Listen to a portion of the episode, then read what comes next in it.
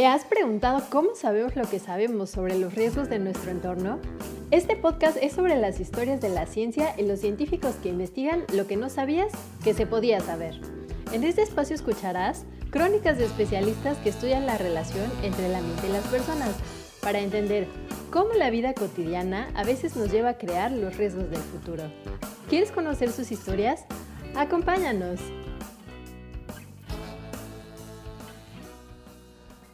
Hola amigos y amigas, ¿qué tal? ¿Cómo están?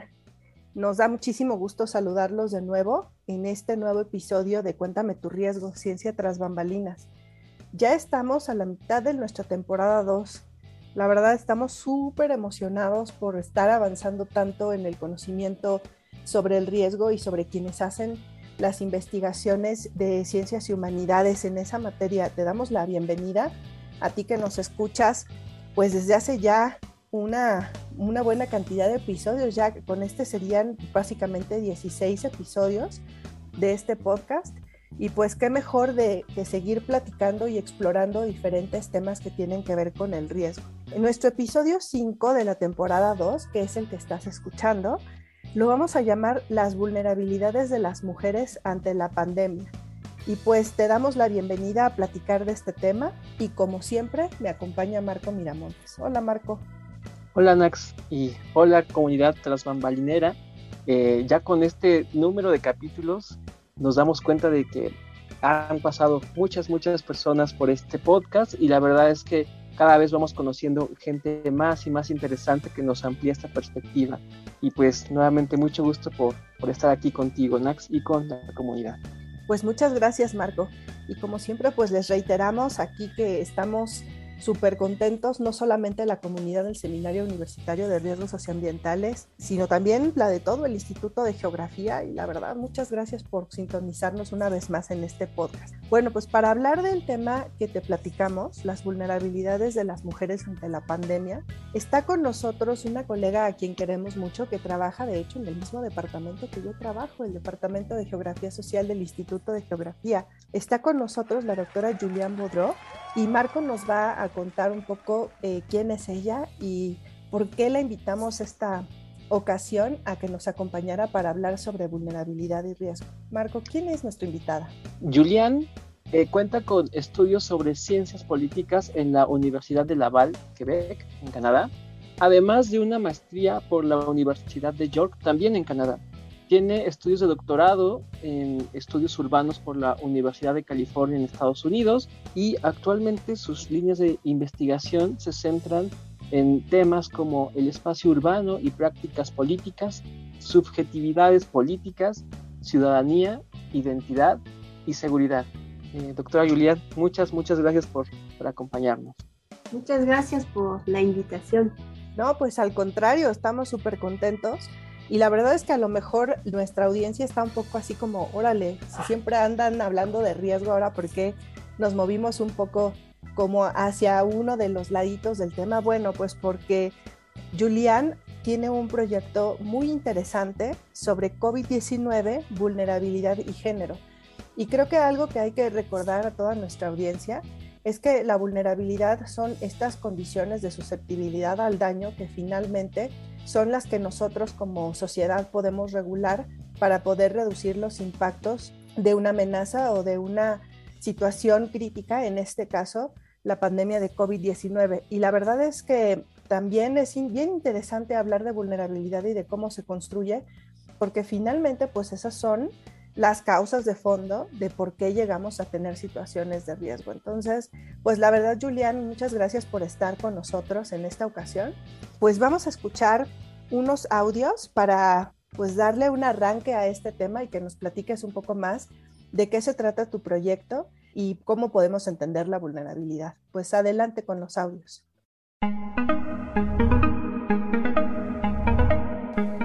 Salimos a las calles a indagar un poco sobre el tema y esto fue lo que nos dijeron. ¿Consideras que la pandemia afectó a hombres y mujeres por igual? Sí, porque tanto hombres como mujeres laboramos y este hubo mucho desempleo. Aquí fue igual para hombres, para mujeres. Sí, porque ya porque todos estamos en contacto con todas las personas. Sí, porque no fue como que por géneros, entonces atacó igual ¿Trabajaste en casa o acudiste de manera presencial durante esta pandemia? ¿A qué riesgos te enfrentaste en aquel entorno de trabajo? Yo sí trabajé porque soy comerciante ambulante y sí había mucho riesgo, pero tomé las medidas necesarias. Trabajamos en ambos lados, en casa y en nuestro propio negocio. Los riesgos es estar en contacto con otras personas atendiéndolas. Pues en la casa, pero sí tenía que salir y nada más este pues lo mismo de usar cubrebocas. No, pues está muy, muy interesante la introducción porque pues este tema de la pandemia eh, nos ha dado mucho en qué pensar también y cómo nos ha afectado. O sea, evidentemente a todos nos ha afectado, pero de alguna manera pues la experiencia de los hombres y de las mujeres ha sido diferente. Julián, cuéntanos un poco en qué consiste el estudio sobre las mujeres eh, en la Ciudad de México en este contexto de pandemia y qué le pasó a estas mujeres eh, que participaron en tu proyecto. Eh, sí, fue interesante lo que, lo que dijeron en los audios, porque efectivamente si lo vemos a nivel biológico, epidemiológico, bueno, la pandemia, el virus afecta a las mujeres y los hombres igual, ¿no? no la condición de, género no, no, no, nos hace más vulnerable em, biológicamente al virus, pero eh, lo que nosotros hemos querido ver en este proyecto es justamente cuáles son los efectos de la pandemia más allá de los efectos sobre la salud física, es decir, los efectos sociales. Eh, y ahí sí la condición de género cambia mucho la manera en la cual estamos viviendo esa condición de, pandemia. Entonces, trabajamos con dos grupos de mujeres distintos. Eh, un grupo de mujeres que sí se quedaron en casa en teletrabajo durante el, primer confinamiento. Em, y el segundo grupo de mujeres que salieron, que siguieron saliendo a, a trabajar fuera, fuera de casa. Y lo que queríamos hacer es conocer sus experiencias de, de la pandemia, qué significó en términos de, de, sus trabajos, de sus condiciones económicas, eh, de sus desplazamientos en la ciudad, eh, qué significó en términos, qué sintieron, ¿no? cómo organizaron su tiempo y qué sintieron en términos de de efectos emocionales, de, efectos económicos, de efectos en términos de la organización del hogar, eh, en términos de las relaciones en, la familia, en términos de violencia. De hecho, con lo que nos has contado nos permite como mirarnos nosotros mismos, ¿no? En cómo hemos eh, enfrentado esta pandemia en nuestros distintos contextos y como bien apuntas, creo que es bien importante pensar en cómo organizamos nuestros tiempos y cómo eh, se involucran las emociones en, en, esta, en, esto, en estos ámbitos. ¿no?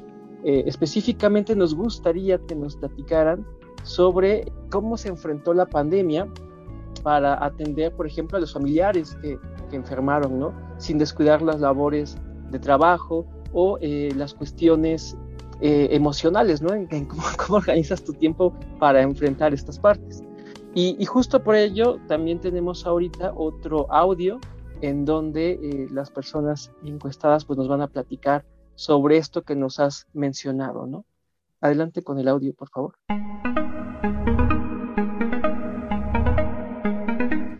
¿Cómo se organizaron en tu casa para cuidar a niños, adultos mayores o personas enfermas y al mismo tiempo trabajar remuneradamente?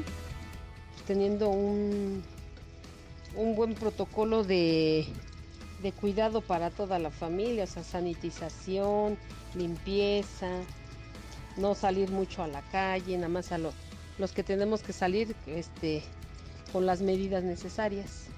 Tenemos las medidas mínimas necesarias como cuando entras un tapete sanitizante, un aspersor para sanitizar los productos que traemos de fuera, todos usamos cubrebocas, eh, nos lavamos constantemente las manos y siempre traemos un gel antibacterial. ¿Qué medidas pueden tomarse para que en una próxima pandemia podamos cuidar mejor de las personas que necesitan cuidados? Prevención, más que nada prevención y este cuidado, tener mucho cuidado e informarnos más. Más que medidas, tomar conciencia de lo que acaten las autoridades sanitarias. Más que nada checarse que no traigan enfermedades arrastrando de antes o enfermedades graves que se van a complicar con eso. Pues los audios también son muy interesantes porque cuando preguntamos cómo, cómo nos cuidamos, qué hacemos, en realidad lo que vemos es que se, se, retoman lo que llamamos trabajos de cuidado, ¿no? Y bueno, sí, o sea, hay que sanitizarnos y hay que limpiarnos, pero también qué pasaba, por ejemplo, cuando había personas enfermas en, en la casa, cuando había a lo mejor adultos mayores o niños y pues finalmente entonces había personas que tenían que asumir ese trabajo doble o triple de cuidar a quienes estaban enfermos, ¿no? Y a los niños que siempre requieren cuidado y a los adultos mayores. ¿Qué, qué pasó ahí, Julian? ¿Cómo está el tema, por ejemplo, de género y vulnerabilidad? Porque es una categoría importante para que nosotros entendamos qué pasó durante la pandemia.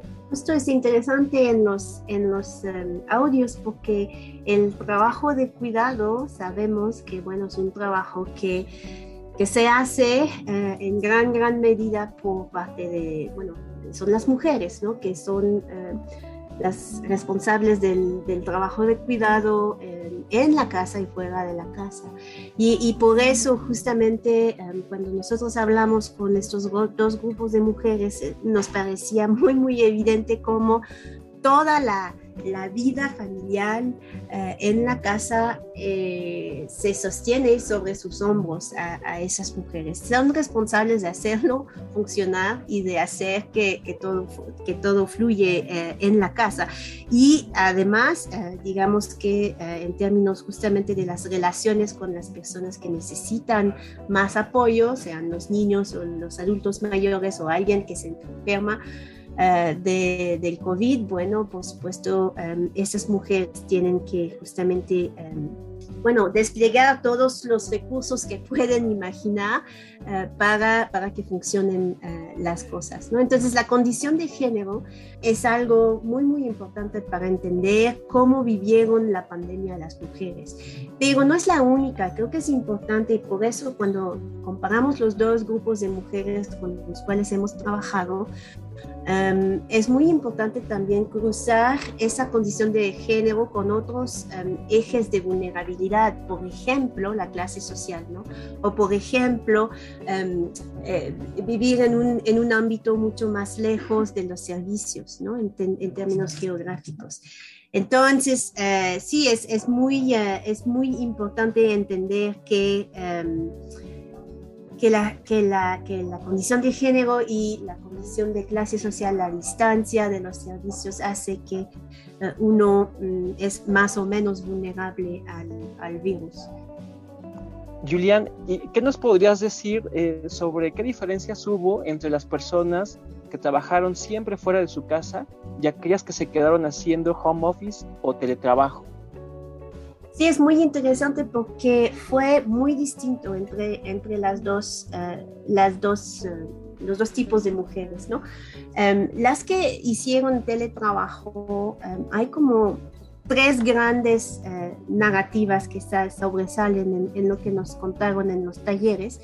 Um, hay esa idea de, de, de, mucho estrés, ¿no? Por tener que tener que hacer adecuar muchas tareas uh, en el mismo espacio y, y, y, al mismo tiempo, ¿no? Atender a los niños al mismo tiempo que estás um, respondiendo a, a, a, a, un pedido de tu jefe por correo o por Zoom, etc. Entonces hay esa idea de la super mamá, ¿no? Y que tiene que, um, tienes que hacer que todo funcione en el mismo espacio. Y también hubo... Um, como nuevas, um, nuevos gustos o descubrimientos de esas mujeres en teletrabajo, ¿no? Que se pusieron, no sé, a a, hacer meditación de nuevo o a cocinar o, a pasar más tiempo de convivencia familiar. Entonces, en ese sentido hubo también elementos más, uh, más positivos, pero también el hecho que están trabajando desde casa no significa que, um, que pueden hacer lo que quieran, ¿no? Uh, ellas hablan muchísimo de vigilancia, de, de, control, ¿no? De sus jefes que controlan dónde están, cuándo, cuándo están frente a la compu, etcétera. Entonces hubo como mucha, muchas emociones um, de estrés y de muy negativas frente, frente a, a esa reorganización de su trabajo. Y, y, en comparación, las mujeres que, que, siguieron trabajando fuera de casa, um, lo que mencionan mucho es el miedo a salir, um, una sensación de peligro, de riesgo porque tenían que tomar el transporte público, ¿no?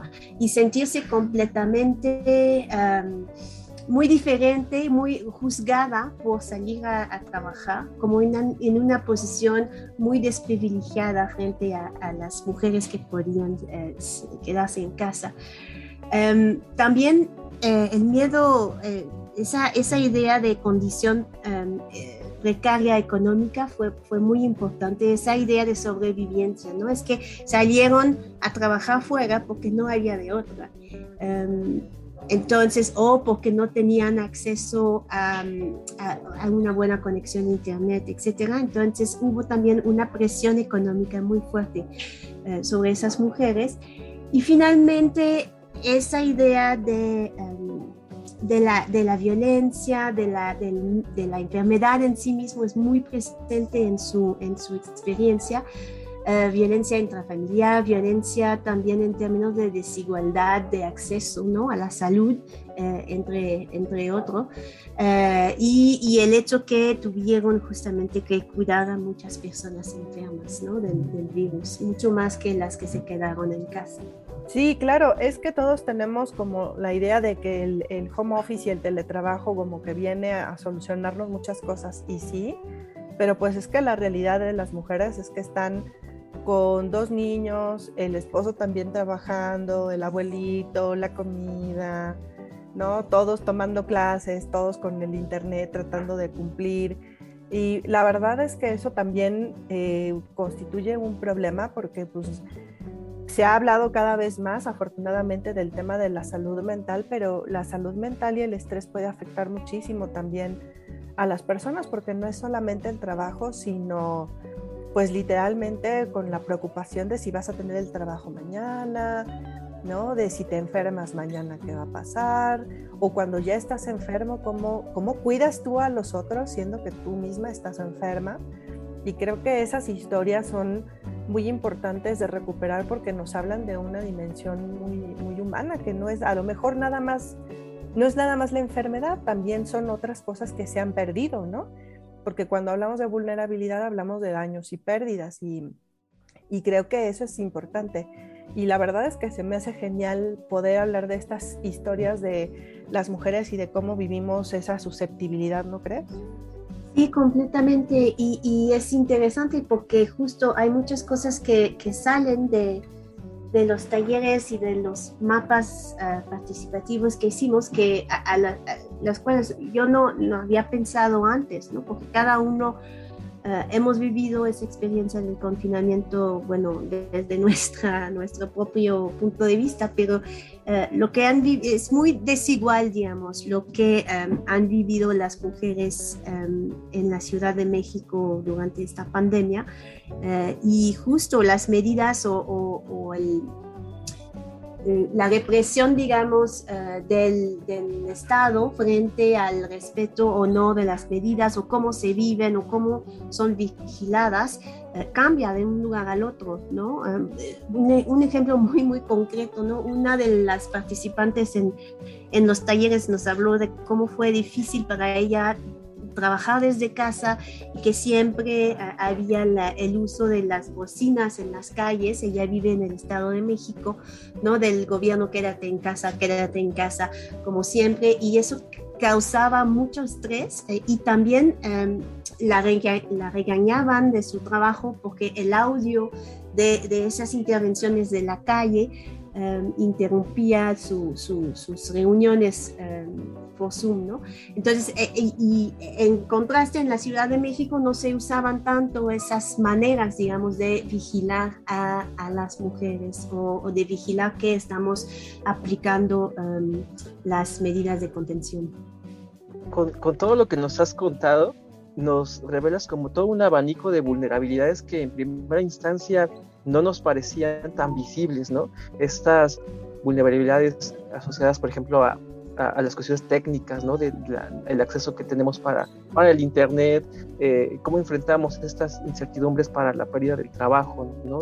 Este, cómo enfrentamos las, eh, eh, lo, relacionado con, por ejemplo, la, la, salud, ¿no? Lo que decía Justo Nax. Y, y con estas vulnerabilidades que nos has develado, queríamos preguntarte cómo fue que incorporaron la parte de, la cartografía, ¿no? ¿Qué cosas les ayudó a revelar la cartografía? ¿Por qué utilizar esta herramienta? Y, cuáles fueron como algunos de sus resultados o de las historias que esta estrategia metodológica les eh, brindó, ¿no? Sí, bueno, lo que, lo que hicimos fueron talleres de cartografía participativa y en estos talleres lo que eh, íbamos explorando, en el, en el, primer taller que hicimos con ellas, íbamos explorando justamente todas esas medidas eh, biopolíticas ¿no? de, de, vigilancia, esas medidas de, de, contención y cómo ellas recibían eh, estas directivas, digamos, del Estado, ¿no? Cómo el Estado entraba en sus casas y en sus cuerpos, ¿no? Para controlar justamente, eh, bueno, controlarlas, ¿no? Para, para, para contener la, la, pandemia. Y en el segundo taller exploramos más bien el uso del espacio doméstico, cómo se organiza la casa. Y a través de estos dos temas que hemos trabajado, hemos eh, producido cartografías que son, digamos, no tradicionales desde la, desde la geografía por una razón muy sencilla. Es que si miramos a la escala de eh, cuerpo y la casa, eh, es muy difícil hacer georreferenciación como se hace normalmente en, en los mapas. Hay una cantidad increíble de mapas de, cartografías del COVID que circulaba, ¿no? que, siguen circulando en, en, las redes sociales, en los grandes medios.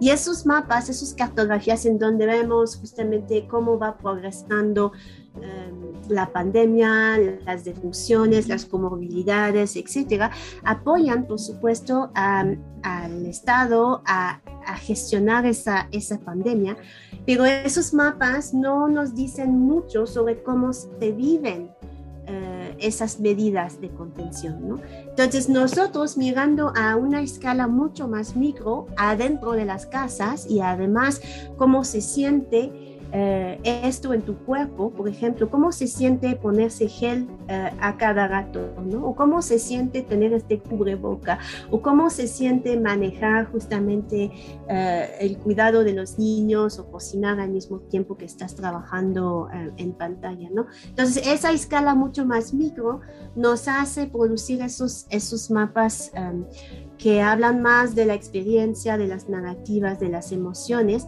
pero también de cómo se organiza em, el tiempo, ¿no? Y ahí vemos, em, se, se, revelando desigualdades increíbles en términos de acceso a la infraestructura, por ejemplo, justamente de fibra óptica, de conexión a Internet, pero también el, tamaño eh, de las casas, eh, condiciones de hacinamiento, la imposibilidad de conectar a más de una persona a la vez, por ejemplo, por la cuestión de la escuela en línea, ¿no? Entonces, esas desigualdades no se pueden ver en otros mapas a otras escalas. Y, por eso justamente em, nos, nos, parecía muy importante em, presentar esa, esa otra geografía eh, del COVID. Y claro, o sea, el tema, lo, que es genial en esto es que finalmente los mapas son unos mapas especiales, pero a nivel de la casa y el cuerpo, ¿no? Y entonces nos hablan de esas experiencias, pues quizás de soledad o de peligro o de violencia o de presión, ¿no? Eh, de las mujeres. Yo creo que eso es una forma bien interesante de presentar cómo se siente estar en una situación pues de incertidumbre y de riesgo, ¿no? Y eso la verdad es que nos encantaría verlo y pues ustedes amigos que, que, nos están escuchando van a tener oportunidad de ver algunos de estos mapas más adelante en algunos de los vínculos que les vamos a compartir junto con este podcast, precisamente porque pues es difícil platicárselos a veces los mapas pues tienen que verse, ¿no? No se los podemos tanto como platicar por este medio, pero estoy segura de que les van a gustar varios de los mapas que, están viendo aquí, que, estamos platicando aquí, porque creo que sí este, son, una, son un aporte bien interesante para representar el riesgo, ¿no? Bueno, oye Julián, y, finalmente, ¿cómo fue tu, tu, acercamiento a este tema? Porque tú habías estudiado, eh, por ejemplo, algunas situaciones no similares, pero que recuerdan un poco también a estudios de vulnerabilidad, como lo que pasó justamente después del sismo del 19 de septiembre del 2017. Cuéntanos un poco cómo llegaste a este tema, cómo se te ocurrió y cuál es tu trayectoria para llegar a un estudio de este tipo. Bueno, siempre, digo, mi, trabajo siempre ha sido um, desde la perspectiva experiencial y subjetiva, empezar por ello, ¿no? Para justamente producir una, una, una visión, un análisis de la ciudad, es decir, partir de lo micro para ir hacia, hacia lo más macro. Y hice, bueno, cuando, cuando hicimos el, trabajo con eh, jóvenes que hicieron trabajo de voluntariado después del sismo del, 2017, empezamos justamente eh, mapeando esos pequeños gestos que fueron más o menos organizados, más o menos espontáneos, ¿no? No sé, acopio o, o ir a, remover escombros o esas cosas. Y esos pequeños gestos al final em, dibujan eh, una ciudad eh, diferente eh, que se reconstruyó de manera diferente de lo que podemos ver si vemos solamente las políticas formales de reconstrucción, ¿no? Y entonces em, este trabajo de cartografía participativa desde la experiencia permite revelar una ciudad diferente, ¿no? Em, hice, por ejemplo, algo parecido con, con jóvenes eh, marginalizados que, que, acudieron a anexos eh, de, tratamiento de, uso de sustancias ilegales.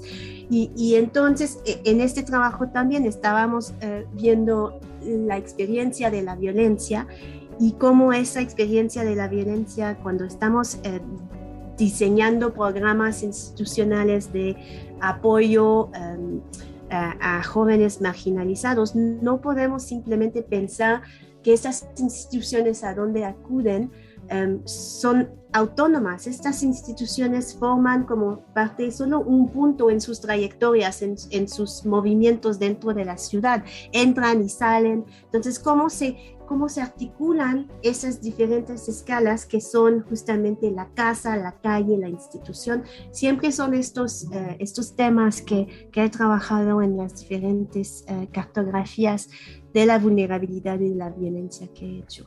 Muchas, muchas gracias, eh, Julián. Vemos cómo con esta explicación se articulan ¿no? los distintos caminos para ocupar estas estrategias ¿no? y llegar a estos puntos, estos puntos ciegos que a veces no se reflejan en los atlas, por ejemplo, que mencionas, ¿no? en los atlas tradicionales. Y eh, pues felicitamos este esfuerzo e interés que tienes por llegar a estos espacios pues más em, emocionales, a estos espacios más em, psicosociales, no sé cómo, cómo mencionarlos, para eh, pues revelar ¿no? todo lo que eh, eh, implican los distintos escenarios de riesgos, ya sean por sismos, por desigualdad, por, por COVID. ¿no? Entonces, felicitamos mucho este, por este trabajo y por ello la necesidad de invitarte a que nos contaras más sobre esta, esta perspectiva, ¿no? Y, pues que eh, invitar a nuestros radioescuchas a que revisen los mapas que, están en, los links de abajo y este, pues a seguir ahondando en esta temática, ¿no? Y eh, pues digamos la, la, moraleja que podríamos sacar en este espacio, pues es que hay distintas variantes, distintos horizontes por los que podemos entender estos riesgos, estas vulnerabilidades eh, a través de los distintos matices, ¿no? En este caso, el, el de género nos, nos, nos, nos, representa una arista que no habíamos considerado mucho, ¿no? Entonces, agradecemos mucho tu participación y que nos hayas acompañado en este episodio.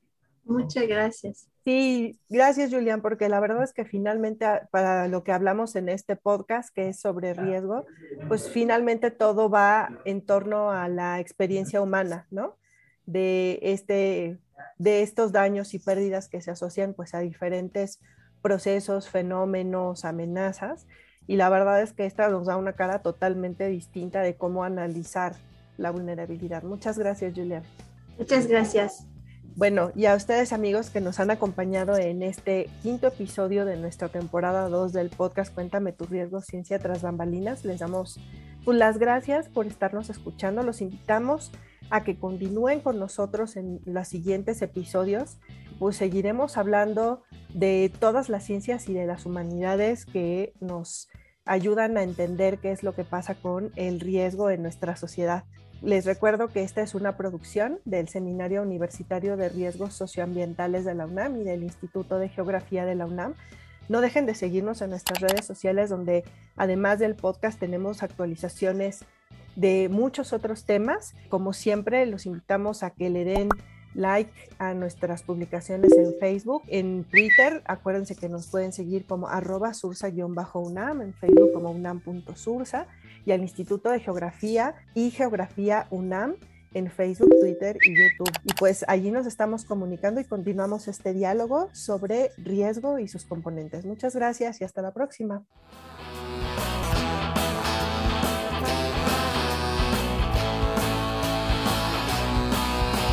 ¿Te gustaría conocer más historias como esta? Acompáñanos en la siguiente emisión de Cuéntame tu riesgo, Ciencia tras bambalinas.